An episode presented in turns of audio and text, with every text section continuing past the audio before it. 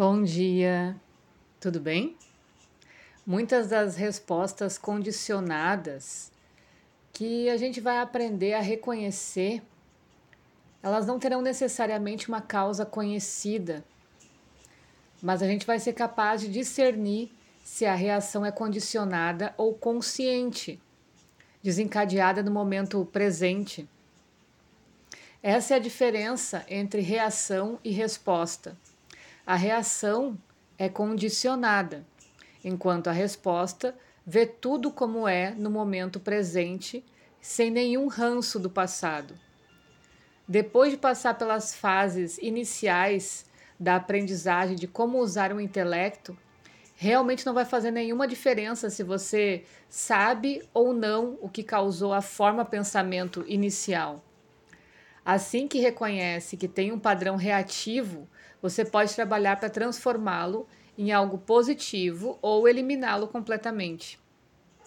Quando se aprende a utilizar a parte hindu da mente, que governa o intelecto e a investigação interior, a mente manas pode ser levada de volta a um estado neutro e incondicionado. Nós não temos de ser controlados a vida toda pelos nossos pensamentos e sentimentos. Assim como os alimentos que ingerimos nossos pensamentos e nossas formas de pensamento também têm de ser digeridos para que a nossa saúde seja preservada. Assim como aprendemos a eliminar os padrões negativos da mente, também podemos aprender a ampliar os positivos e desenvolver o nosso caráter para ter uma vida plena e saudável. A gente pode fazer um exercício para investigar nossa mente. Anota aí por escrito três modalidades de cura que você queira experimentar e três que você não quer. Essa lista pode incluir coisas como purificação do corpo com água salgada, aromaterapia, um exercício de pranayama para reduzir o estresse, além de qualquer uma incluída na sessão de técnicas, né? Como reiki, Teta Healing, constelação familiar. Anota por escrito o seu sentimento sobre cada modalidade, as que você lembrar. Depois experimenta cada uma delas. Então pode ser preciso investir algum tempo para dar uma boa chance a cada uma dessas modalidades, pois a maioria delas, essas de cura, exige uma certa constância. Depois que você experimentar essas diferentes modalidades por tempo suficiente para sentir os seus efeitos, volte a reparar nos seus sentimentos em relação a cada uma delas. Eu garanto que você vai se surpreender e descobrir por que é tão importante ouvir o coração e não a mente. Porque quando a gente está na parte técnica das coisas, né, a parte teórica, a gente tem, tende a tirar alguma conclusão com a mente racional. Mas quando a gente experimenta, outras coisas, outros corpos da gente vão sendo mexidos. E a resposta que chega ao nosso coração é muito diferente daquela que vem pelo meio racional. Então é importante elencar aí algumas três que seja que você tem vontade de experimentar, três que você não quer experimentar, e mesmo assim passar por elas. Pode ser do meio do ano até o final do ano, e aí tirar a conclusão dos resultados que você adquiriu. E o Ayurveda pode ser uma delas. A disposição para experimentar diferentes modalidades e abordagens de cura vai te ajudar a sobrepor impressões armazenadas na mente e também a descobrir quem você realmente é, além do seu aspecto mental, né? É a forma como a mente processa informações que pode causar problemas emocionais e físicos. Aprender a ouvir os sentimentos, o coração, a intuição e a percepção da energia sutil vai te ajudar no processo de cura e tornar qualquer modalidade mais eficaz. Isso faz com que fique muito mais fácil deixar de lado o que a mente diz e buscar ativamente coisas que propiciem a cura mental, emocional e física. Mas também você pode se perguntar por que dá tanta ênfase à mente quando a gente fala nesses estudos, né? O Ayurveda mesmo diz que toda doença começa na mente. A mente é um dos elementos da tríade mente, corpo e alma, que precisa estar equilibrado e coeso. É na mente também que a energia começa a se acumular e estagnar antes que a doença se instale no corpo. A doença sempre começa internamente. Você não contrai um câncer, uma doença crônica ou uma doença autoimune de outra pessoa. Você pode pegar bactérias ou vírus no ar, mas somente se estiver suscetível à frequência energética específica desse microorganismo. Se o corpo, a mente e a alma estiverem em equilíbrio, os estímulos externos não serão capazes de causar doenças ou infecções. Esse estado de equilíbrio é o que determina se uma pessoa adoece com frequência ou não. Mas isso é algo que a medicina ocidental não entende completamente. Também é algo que não pode ser quantificado, porque cada pessoa é tão única que não, é, não há como dizer até que ponto alguém está realmente equilibrado. Não é algo visível a olho nu ou a percepção exterior. Assim como a mente pode condensar as experiências em formas pensamento, quando a energia circula livremente, ela também é capaz de fazer grandes coisas que a ciência ainda não pôde entender. Por que algumas pessoas têm memória fotográfica?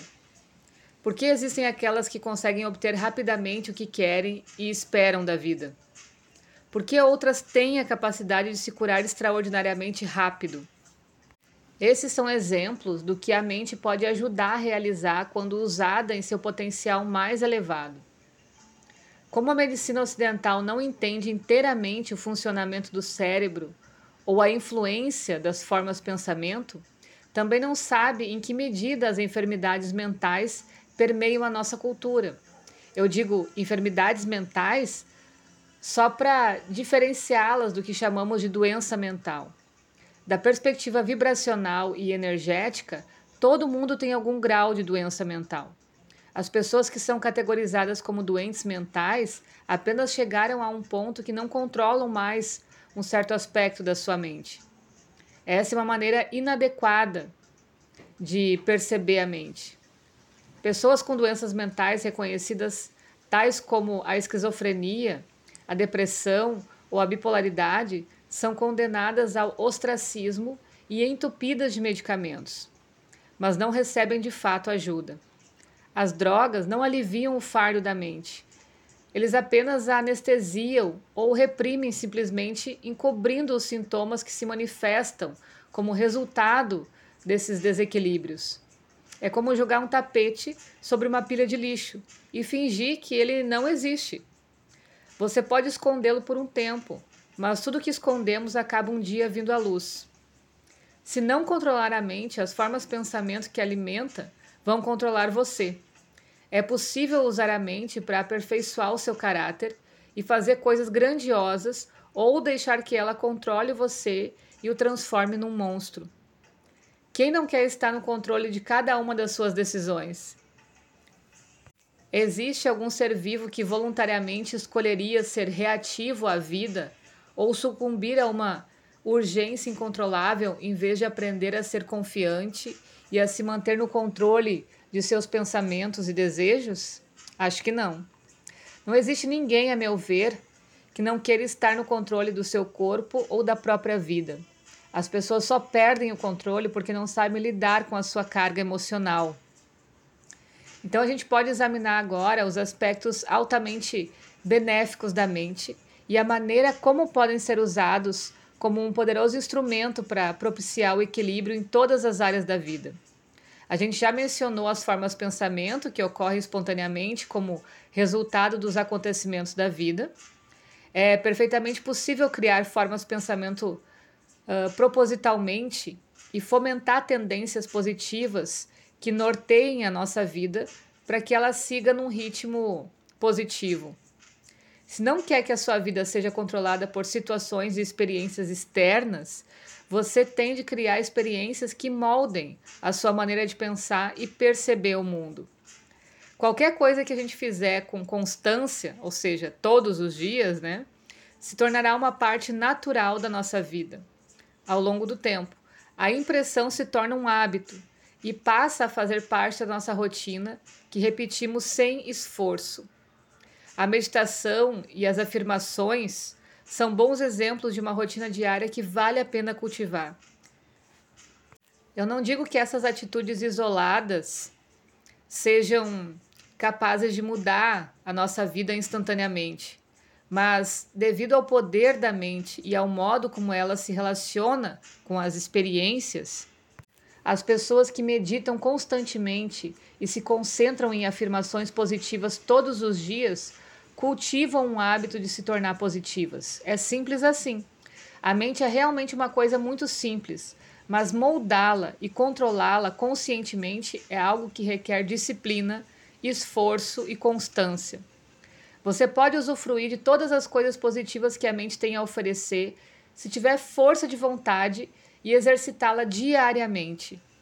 As técnicas apresentadas por diversos especialistas de diversas áreas, tanto das religiões quanto da neurociência, enfim, trabalham em algum aspecto na mente.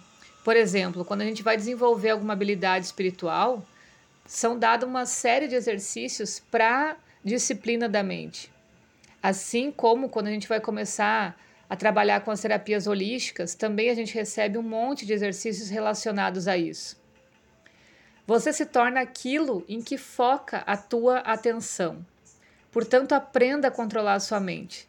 Se procurar cultivar seu caráter e fazer coisas que voltem a sua vida para a direção que deseja ir, esse esforço constante vai, com o tempo, se sobrepor as impressões negativas armazenadas na sua mente. O impulso positivo vai se sustentar e tornar cada vez mais fácil cultivar hábitos que lhe tragam felicidade, lucidez e bem-estar. Ok? Beijão a todos, ótima sexta-feira.